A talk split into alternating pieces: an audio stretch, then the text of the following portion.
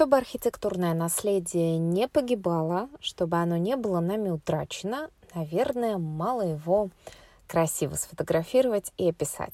Наверное, мало наделить его статусом объекта культурного наследия. Его надо снабдить грамотным маркетингом. Надо достать легенду, историю, хотя бы поверхностно пощупать его на предмет новых функций. И вот с этим всем при использовании механизма концессии идти к инвесторам. Вот такой рецепт может быть успешным. Об этом я думала во время модерации открытой дискуссии с красивым названием «Архитектурное наследие, парус или якорь». К этому тезису, по-моему, надо бы добавить что-то про деньги. Парус, якорь или товар. Это подкаст «Чья крыша? Наследие как товар». Тема этого эпизода. Предложить свою тему, стать героем по вопросам сотрудничества напишите мне в Инстаграм у Павлова. Поехали! Можно сколь угодно долго рассуждать о том, тянет ли нас наследие назад или толкает вперед. Но как бы не хотелось уйти из высоких разговоров разговоры о деньгах – сделать это надо, потому что, чтобы наследие выжило, они нужны. Без денег никуда. И, чисто в теории, здание-памятник может деньги заработать. После дискуссии в рамках Евразийской премии мы решили, что тезис «каждому старому зданию нужна работа» он практически, он правильный, меняет ситуацию, меняет ракурс, говоря модным языком, дает новую оптику. Этот тезис, что памятнику нужна работа, он отрезвляет и это единственный верный путь. Реставрация непонятно подо что, ничем хорошим не заканчивается. Архитектор и автор проектов реставрации, собственник архитектурной компании «Маск» Юлия Удалова. Если в здании нет жизни, за ним никто не следит, оно никому не нужно. Его не отапливают, его не содержат, в нем нет людей, в нем нет никакой деятельности человека. Безусловно, деятельность человека, она в какой-то степени вредит жизни здания. Да? На нем начинаются граффити, на нем начинаются дырки от прибивания картин к стенам, ну, в общем, всякие глупости. Но тем не менее, а, заброшенные здания, здания, в которых нет жизни, разрушаются, они никому не нужны. Только лишь разговоры о сохранении наследия недостаточны для его сохранения. Необходима работа для здания. Об этом говорит проректор Екатеринбургской академии современного искусства Лариса Петрова. Да, надо сохранить историю, архитектуру, надо сохранить э, то, что по закону охраняется. Но это невозможно сохранить под стеклянным колпаком. Объект культурного наследия должен э, должен быть наполнен людьми, он должен э, работать в хорошем смысле этого слова. Это наследие должно быть не пассивом, а активом. Активом, то есть развивать город, развивать человека, развивать компании, развивать культуру, развивать образование и прочее. А просто охранительный дебат, конечно, недостаточен. Вот странно, но эта мысль э, далеко не для всех очевидна. Охранители, уважаемые, самоотверженные – они не говорят о приспособлении, вообще диалоги ведут неохотно, говорит Лариса Петрова. Ощущение, что люди, которые заняты сохранением наследия, не готовы к диалогу, оно, да, такое ощущение есть. Я лично сужу об этом по двум источникам. Первое – это анализ научной литературы. И там вот эта монологичность разговора о сохранении объектов культурного наследия, она представлена как э, единственно возможный вариант сохранения. И, в общем, довольно редко речь идет о развитии. Когда мы с ними встречаемся на разного рода событиях, они не готовы к диалогу не только, например, с урбанистами, градостроителями, архитекторами или инвесторами, уж тем более, такая компания вообще крайне редко собирается, они даже не готовы к диалогу друг с другом. Мне кажется, это связано с тем, что мы имеем дело с определенной целевой аудиторией. Либерально настроенные люди не могут объединиться, или им это сделать очень трудно. Но есть еще одна причина. У нас очень мало хороших примеров показательных кейсов, как это может быть сделано хорошо, как это может работать, э, чтобы все с этим согласились. Примеров немного, верно, но Они есть. Главный проспект, проект Юлии Удаловой. Исторические здания приспосабливать к новой функции – это сложно, но не страшно. Каждое здание э, ты разгадываешь как головоломку. И главный проспект – это вот такая история, самая яркая на сегодняшний день.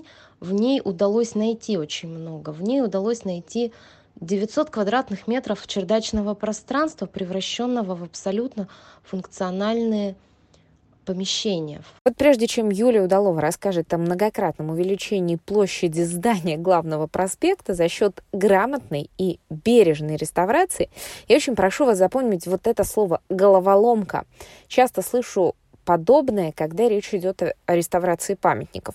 Алексей Гинзбург, внук великого Моисея Гинзбурга, автор спасения дома Наркомфина в Москве, он рассказывал, что в определенный момент инвесторы стали играть как в большую игрушку созданием наркомфина. В детали этого дома, в строительные узлы, в смыслы. Головоломка, игра, ребус. Задача со звездочкой эдакая. Спасение памятника для инвестора – это вот обо всем об этом. Это, безусловно, часть маркетинга. Там, где головоломка, там и деньги инвестора. А в здании было две лестницы, и одна не доходила до помещения чердака. Это был неэксплуатируемый чердак холодный. Проектировщики, когда задумывали историю с реставрацией этого здания, ну, достаточно хладнокровно поместили туда на площади более 400 квадратных метров просто вентиляционное оборудование. На самом деле такие огромные вентиляционные установки современным зданиям не нужны. Современные установки более компактные, они совмещают в себе приточно-вытяжные системы. Более того, есть и альтернативные методы вентиляции, которые, на мой взгляд, в старых зданиях гораздо более пригодны. Не во всех случаях, безусловно. Это, например, гидрорегулируемые клапаны, которые можно ставить в окна, и для офисных помещений они могут дать тот необходимый объем воздуха, который требуется работающим там людям, а мы при этом не долбим старые стены для того, чтобы провести воздуховоды, не пытаемся соорудить в перекрытиях отверстия и так далее. В главном проспекте мы просчитывали и такой альтернативный способ вентиляции. При, по-моему, 300 киловаттах, которые потребовалось на вентиляцию всего комплекса, это и здание финажного завода, и здание инженерно-лабораторного корпуса многоэтажного, который выходит на проспект Ленина. Так вот, вместо 300 киловатт при применении комбинированной системы с обычной напорной системой вентиляции и клапанов, где это возможно, можно было бы а, потратить примерно от 40 до 80 киловатт.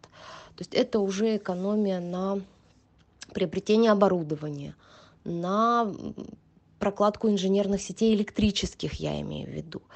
Это отсутствие затрат на прокладку воздуховодов, а это достаточно большие деньги, особенно для объектов культурного наследия, в которых э, прокладка воздуховодов сопряжена с безударным способом пробивки отверстий, что, в общем, инженерно достаточно более дорогая процедура.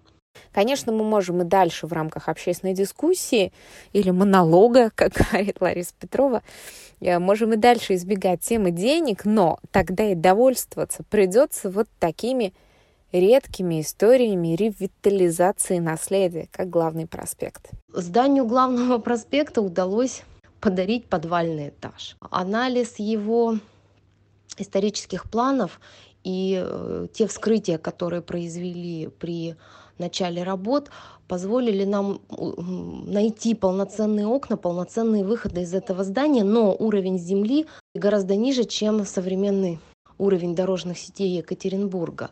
И тем не менее, при достаточно больших усилиях, достаточно большом сопротивлении с точки зрения а, экспертизы проектной документации, нам удалось это сделать, э, превратить ранее подвальный этаж в полноценный, освещенный, эксплуатируемый наземный этаж. И опять про деньги. Это не только увеличение эксплуатируемых площадей для там, последующей сдачи в аренду, но экономия на дорогостоящей системе дымоудаления, это минимизация трат на систему пожаротушения. Да, старое здание, говорит Юля, требует усиления конструкции, полного переоснащения систем, инженерных сетей, но при грамотной, вдумчивой работе архитекторов и подрядчиков они есть. Есть компании, лицензированные для работы на таких объектов. Я не так давно с воодушевлением снимала современнейшие инженерные узлы и коммуникации в здании начала прошлого века. Так вот, при грамотной работе этих звеньев есть все шансы найти выигрышные для инвестора и для здания решения и довольно щадящие при этом. Но вы думаете, знания о таких вот успешных проектах о спасенных зданиях, они востребованы? Как бы не так. Макаровская мельница, главный проспект, другие здания, которым повезло быть спасенными, они раздражают. Я выкладываю видео с э, разрушенной больницей в Зеленой роще. Несколько тысяч просмотров, лайки. Спасенные здания, та же лаборатория Макаровской мельницы. Пф, мимо. Почему о спасенных и трудоустроенных памятниках говорить не принято, в то время как о руинах пишут пост за постом. Каждый день в фейсбучной ленте по такой истории можно найти. Это что, романтизация развалин? Я об этом спросила проректора Екатеринбургской академии современного искусства Ларису Петрову. Насчет раздражения э, спасенных, э, тех э, объектов, которым повезло и так далее – Вообще, мне кажется, что вот э, даже сама по, себе постановка вопроса о том, что Макаровская мельница, Главный проспект, другие здания, ну, например, Синара, которым повезло быть спасенными, вот, э, собственно говоря, в этой постановке вопроса уже есть ответ. Да, это раздражает, потому что у нас нет вокруг этого конвенции, договоренности о том, как это должно быть. Потому что договоренность о том, что делать с наследием архитектурным, городским в Екатеринбурге, эта конвенция, эта договоренность, она должна состоять из очень многих элементов. И, наверное, самый первый элемент – это как раз законы, те, которые защищают, охраняют, не позволяют, ну, например, снести.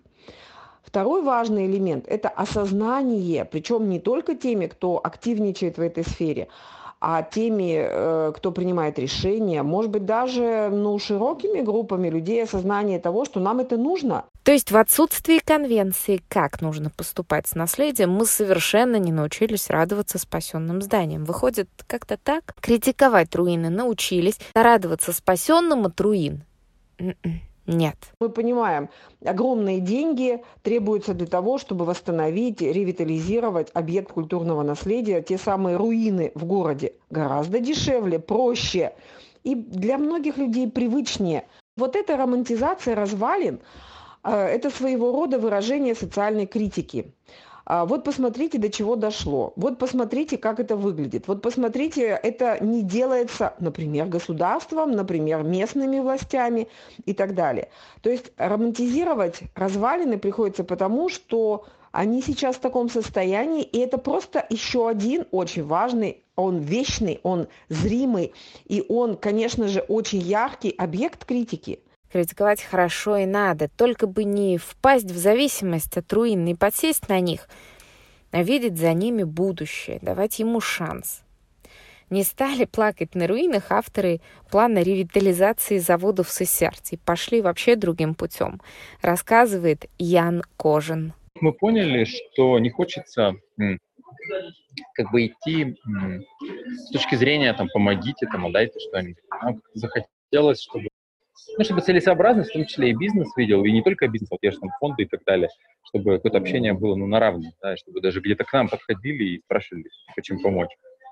Они Просто это немножко нестандартное. Стандартно ожидаешь что? Что люди обнесут объект забором, да, обнимут его, будут плакать, вот, да? Вот как бы вот это... Да, да, да, мы решили по-другому как бы, делать, потому что это, ну, никто никому ничего не должен. То есть там ходить к кому-то и говорить, вот, а вы там нам должны помочь, вы должны спасти. Да никто ничего не должен.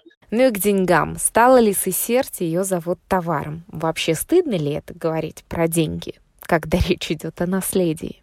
А, для нас важно, что там появилась экономика, что это, мы говорим, что мы создаем креативный кластер и оживляем завод, что это не только в формате там ну, смотри, такой музей, да, деды воевали, да, и вот мы этим гордимся. Это, конечно, замечательно, мы гордимся тем, что эти заводы в 18 веке были, ну, такими, там, условно, там, айфонами своего времени. ну, не знаю, от, от чего стыдиться, то, что на площадке, ну, то есть это, наоборот, кажется, только ценность поднимается. Кто-то при, готов прийти на площадку, это же замечательно, это значит, что эти стены, они создают какую-то, ну, добавочную стоимость, да, вот эта вот магия, она оценена людьми. То есть э, те предприниматели, которые заходят к нам, да, то есть это, это и будут, это и будет основа кластера, потому что мы должны создать экосистему, где им будет ну, комфортно, где они смогут самореализовываться, где они смогут в том числе создавать такие продукты, которые как бы, ну, будут за счет вот этого вот соседства, за счет этого замечательного объекта как бы напитываться дополнительной ценностью, вот, и они их смогут продавать, может, в виде услуг, в виде товаров, в том числе и экспортных товаров, надеемся. В Сесерте работала Решкола во главе с Нарине Тютчевой. Ян говорит, что она придала статус всему проекту, вот эта Решкола. Но еще, кажется, она создала атмосферу поиска смыслов, поиска функций. Вообще вот этого копания во всем, в истории этих мест, завода, людей. И потому-то, может быть, как раз получилось зацепить и продать вот эту горнозаводскую старину тут и ожило все, еще даже до того, как здесь появилась какая-либо цивильная инфраструктура. То есть люди уже сюда приехали. Мы вовремя поняли, что это, это хорошо, когда соединяется бизнес, что этот, что этот этап, может быть, пришел даже раньше, чем мы его сами ожидали. Первоначально, еще раз говорю, была идея просто собраться около там доменного цеха, там поплясать чуть-чуть, попеть, там, я не знаю, там спортивных парочку мероприятий провести, и все. То есть, а получилась площадка, ну, по сути, не имея инфраструктуры, да, но она уже работала, э, ну, эмоции давала, концерты, и IT-хакатоны, и э, встречи там предпринимателей, и страцессии, и концерты, и современное искусство. И вот это все как-то так перемешалось очень, ну, интересно, на наш взгляд, и действительно площадка ну, даже вот меня там где-то удивляло, там, я попадал в какой-то день и говорю, вау, что так бывает. Маркетинг начинается с легенды, э, с истории, с функции. Нарыть информацию, спросить людей профсообщества, что здесь могло бы быть. Вот прийти, не знаю, на встречу и попросить о помощи таких экспертов, как Марина Владимировна Сахарова, которая о большинстве уральских памятников знает, наверное, больше историков. Ну и, конечно, механизм концессии – несколько упрощенная возможность для инвесторов взяться за восстановление памятника. Областное правительство этим занимается не только потому, что у них там руинов много на балансе. Нет, они понимают, что с этим нужно что-то делать. Упаковать наследие значит подумать о нем как о товаре, нарыть легенду, смысла, найти функцию. Без э, понимания финансовых затрат невозможно никакое сохранение, ни тем более приспособление, ни дальнейшая эксплуатация. Никакого здания, неважно, современное это здание, старое это здание. Для сохранения наследия нужны разные ресурсы. Это еще и люди с их, например, вкусом, с их насмотренностью, с их а, возможностями продвигать какие-то лучшие практики, как это делается. А для этого нужно знать, понимать, осознать, отрефлексировать и уже потом продвигать. Мне очень нравится поиск новых смыслов для старых зданий. Ощущение, что это работа для меня сродни влюбленности. Здание которого нет, архитектор, когда его еще только придумывает, в него невозможно влюбиться. Архитектор влюбляется в мечту. А здесь ты влюбляешься в нечто несовершенное, со своими недостатками, с кривыми стенами, устаревшими технологиями строительства – но влюбляешься во что-то, что несет в себе память, что несет в себе историю, что несет в себе веру в то, что было, есть сейчас и значит будет продолжаться. Написать зданию памятнику грамотное резюме – это вот конструктивный подход к наследию. Петрова говорит, нет у нас единого мнения о наследии, как с ним быть. Может, так и договоримся? Легенду смыслы, функцию. И не потребуется больше романтизировать руины, а можно сразу будет идти в КРСУ за своим предложением о концессии. Мечты, мечты. Это подкаст «Чья крыша?». Предлагайте тему, становитесь героем. И, конечно, пишите по вопросам сотрудничества в мой инстаграм о Павлова. Мы ведь до сих пор говорим о том, что мельница Борчининова, мельница Симанова, те меценаты, которые сейчас занимаются этими объектами, про них будут точно так же вспоминать еще спустя многие-многие, надеюсь, столетия, даже после того, как человеческая жизнь закончится.